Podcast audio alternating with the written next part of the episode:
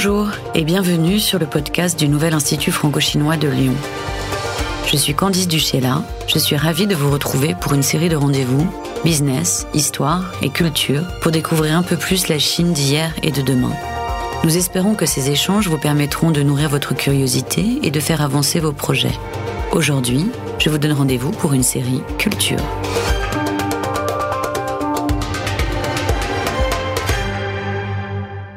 À tous, ce matin j'ai le plaisir d'accueillir Esclarmonde Monteil, directrice générale et scientifique du Musée des Tissus, pour évoquer les liens symboliques entre Lyon et la Chine valorisés au Musée des Tissus. Nous aborderons notamment un magnifique ensemble de plaques émaillées signé du peintre lyonnais Antoine Volon, qui sera une des pièces majeures de notre nouvel espace d'exposition. Bonjour Esclarmonde. Bonjour Candice. Esclarmonde, quelle a été la volonté du Musée des Tissus en faisant un prêt de collection au Nouvel Institut franco-chinois? Le Musée des Tissus a des liens avec la Chine depuis le 19e siècle, puisqu'il accueille des collections en provenance de Chine. Et comme il entre dans une période de renouveau, il est important pour le musée de prêter à l'extérieur et de faire représenter ses collections dans d'autres institutions. Et le lien avec le Nouvel Institut franco-chinois était évident à travers ces objets. Euh, le musée des tissus de Lyon abrite la plus importante collection de textiles au monde, avec plus de 2 millions de pièces qui couvrent 4500 ans de production. Mais la partie sur laquelle nous allons nous arrêter aujourd'hui concerne la relation si particulière entre notre ville et la Chine autour de la soie. On le sait, la Chine et l'art du textile, notamment le travail de la soie, entretiennent une relation millénaire, une relation qui s'est implantée plus tard à Lyon. Est-ce que vous pouvez nous expliquer comment et à quel moment de notre histoire Lyon et la Chine se rencontrent? Alors, Lyon et la Chine se rencontrent réellement, physiquement, seulement au milieu du 19e siècle. Euh, en effet, cette relation directe date d'après euh, la prise de Hong Kong en 1842 par les Anglais et le traité de Nankin qui ouvre la Chine aux puissances occidentales. Auparavant, en fait, il y avait des relations, mais des relations de proche en proche grâce à ce qu'on a appelé les routes de la soie, donc les routes de commerce, qui mhm. ont fait que la soie est arrivée euh, jusqu'à Lyon, qui est l'extrémité occidentale de cette route. Euh, dès l'époque romaine, dès l'Empire romain, on trouve des soieries en provenance de Chine, mais évidemment euh, pas de liaison directe. Donc on comprend que Lyon occupe d'abord une place importante dans l'importation de la soie en Europe, puis dans son commerce et enfin dans sa production. Euh, pouvez-vous nous en dire un peu plus sur Lyon qui est devenu puis reconnu aujourd'hui comme capitale de la soie? L'histoire de la soie à Lyon, en effet, c'est au départ une histoire de commerce. La place géographique de Lyon euh, dans ce couloir rhodanien euh, la place stratégiquement entre l'Empire romain et euh, le nord de l'Europe. Et donc il y a des routes sud-nord et il y a des routes aussi est-ouest qui passent par Lyon. Et à partir de la fin du Moyen Âge et à l'époque du début de la Renaissance, il y a énormément de foires à Lyon, de foires commerciales. Il va y en avoir jusqu'à 60 jours par an. Et dans ces foires, évidemment, les textiles sont très importants. Et parmi les textiles, les soieries. Mais ces soieries sont totalement importées de l'extérieur, et en particulier d'Italie ce qui représente une fuite de capitaux énorme pour le Royaume de France, et des souverains successifs vont essayer de remédier à ce problème en implantant la production de soie à Lyon. Ça ne va marcher que à partir de François Ier.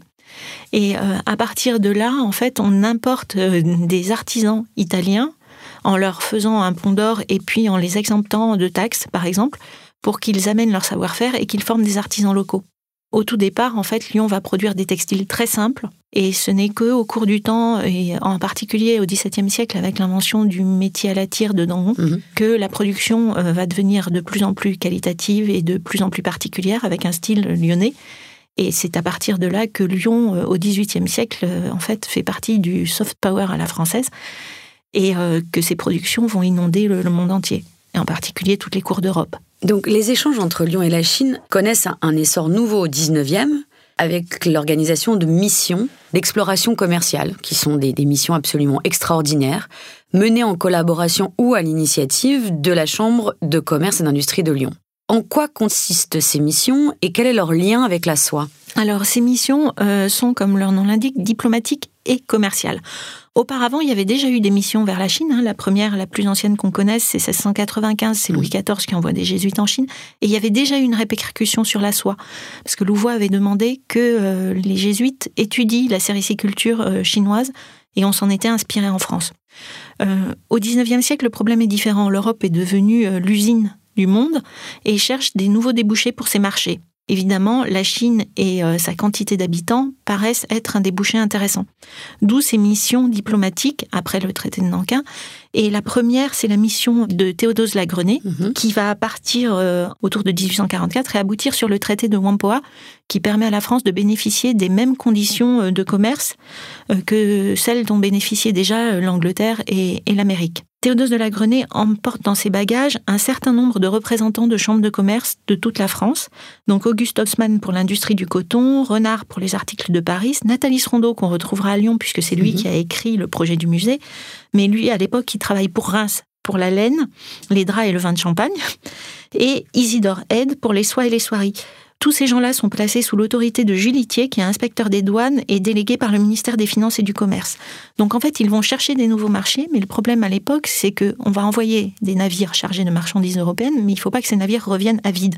Donc ils ont aussi euh, pour consigne d'essayer de trouver des produits qu'on puisse importer en échange. Alors, on va s'arrêter justement. Donc ces, missions, elles sont absolument incroyables parce qu'elles donnent lieu à des carnets de croquis, à des dessins de ces hommes et femmes qui sont partis à l'autre bout du monde et qui devaient ramener des savoirs vraiment rapporté des choses extrêmement précieuses. Nous, on va parler d'un homme ce matin qui est Isidore Head, qui part en Chine en 1843 et qui en rapporte un carnet de dessin d'un artiste cantonais qui s'appelle Liu Chua. Et cet artiste cantonais, il illustre toutes les étapes de la culture de la soie locale.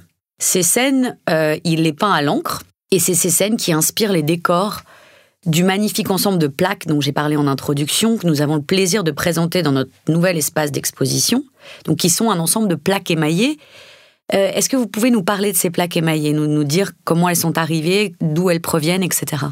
Alors, ces, ces, envoyés, dont Isidore Head, Isidore Head, euh, en fait, il n'est pas lyonnais, hein, il est stéphanois, euh, et, mais il représente aussi la Chambre de commerce de Lyon dans cette expédition. On dit expédition, c'est vraiment une expédition. Hein. Il euh, faut s'imaginer que le canal de Suez n'est pas percé, donc ils vont mettre plus de 180 jours pour aller de Brest jusqu'en Chine. Mhm. Et euh, c'est aussi l'époque où la photographie est encore balbutiante, elle n'existe pas vraiment. Donc le seul moyen de rapporter des informations, euh, notamment des processus techniques euh, c'est le dessin. Donc ils partent et Isidore Head a un budget de 19 000 francs de l'époque, ce qui est assez important, alloué par la Chambre de commerce de Lyon, pour rapporter le plus d'informations possible sur la soie de la sériciculture, donc de l'élevage du verre à soie jusqu'à la production textile, jusqu'à des échantillons de tissus pour savoir ce que font les Chinois et ce qu'ils aiment acheter. Donc à la fois ce qu'on peut leur vendre et ce qu'on pourrait nous leur acheter. Et il va s'adresser à des ateliers qu'on connaît à l'époque qui euh, sont spécialisés dans la production de, de dessins, de figures, de peintures pour l'exportation. Donc on appelle le China Trade. Alors moi je dirais lié ou quoi parce que je ne parle pas chinois, je le connais sous la transcription. Est-ce que c'est un nom cantonais. Voilà. Donc ce, peintre-là qu'on connaît très mal est actif à Canton comme beaucoup d'autres puisque c'est la ville qui est ouverte le plus vers l'étranger et donc qui fournit ses Européens. Ed va acheter, euh, entre autres, parce qu'on a aussi des albums euh, concernant la culture du riz, par exemple, mais un album qui illustre toutes les, toutes les étapes depuis euh, en fait le, papillon bombix qui pond son œuf, l'élevage du verre à soie, euh, le dévidage des cocons, jusqu'au produit fini euh, tissé. Ces dessins sont vraiment à l'époque considérés comme des dessins techniques. Ils ont une valeur vraiment industrielle et commerciale.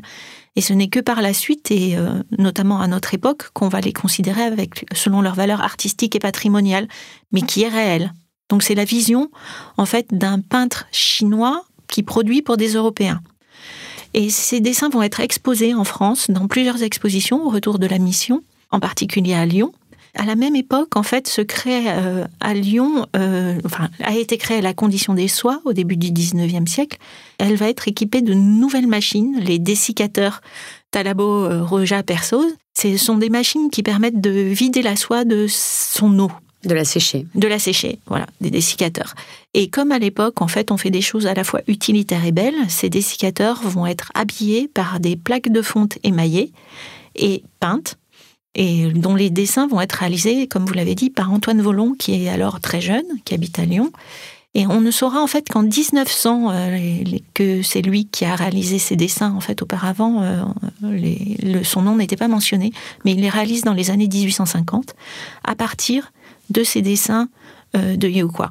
Et ce qui est intéressant, c'est que là, on a une deuxième interprétation en fait euh, des motifs par un peintre européen qui croient euh, dessiner des choses à partir de chinois et qui les européanisent. Ce qui est intéressant, c'est que cet ensemble, c'est une centaine de plaques. Nous, dans notre nouvel espace d'exposition, nous allons en présenter 24 qui racontent étape par étape le chemin du verre à soie jusqu'à la production de, de textiles. Ce qui est intéressant, c'est qu'on va faire un parallèle, nous, dans notre exposition, entre le dessin d'origine, donc d'un artiste cantonais, et la réalisation de la plaque émaillée d'un artiste lyonnais. Et on va voir, et c'est un exercice qu'on a fait à plusieurs reprises, on va voir une différence entre ces représentations, parce que le peintre lyonnais va occidentaliser les personnages. Oui, alors le peintre chinois l'avait déjà fait, mais avec sa vision vue de Chine. Et on voit par exemple, il y a des erreurs de perspective, il y a des choses comme ça qui ne sont pas dans la tradition chinoise, donc qu'il interprète déjà. Et ça, euh, Antoine Volon, lui, c'est sa culture, la perspective, la mise en espace, donc il va, entre guillemets, corriger ces choses-là, mais il va aussi modifier, et notamment le visage des personnages, où euh, quand on met les deux exemplaires, l'exemplaire chinois et l'exemplaire français côte à côte, on voit très bien que sur l'exemplaire français, les traits sont beaucoup plus européanisés. C'est pour ça qu'on a, nous, un, grand plaisir à accueillir ces plaques et à les comparer avec les dessins pour que le visiteur puisse découvrir ce travail et, et faire cette comparaison. Est-ce que ces plaques ont déjà été présentées dans des expositions à Lyon? Alors ces plaques ont été montrées euh, tout ensemble une seule fois, à ma connaissance, euh, pour l'exposition Lyon et Dragon qui avait eu lieu au musée euh, en 2012-2013.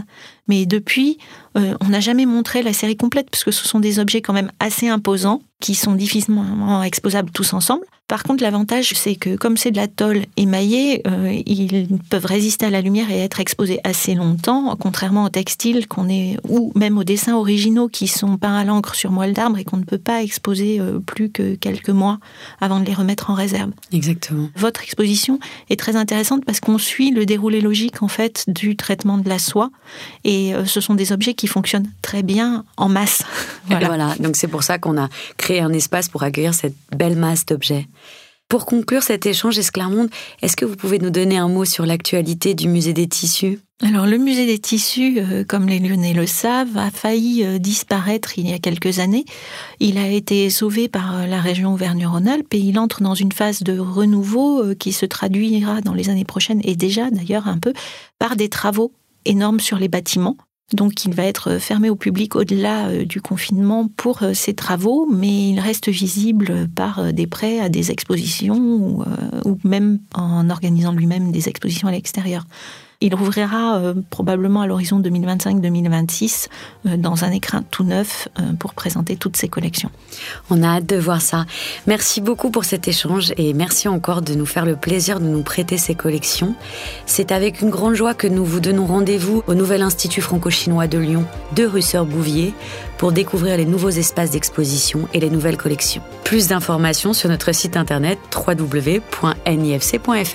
Bonne journée, merci beaucoup. Merci à vous.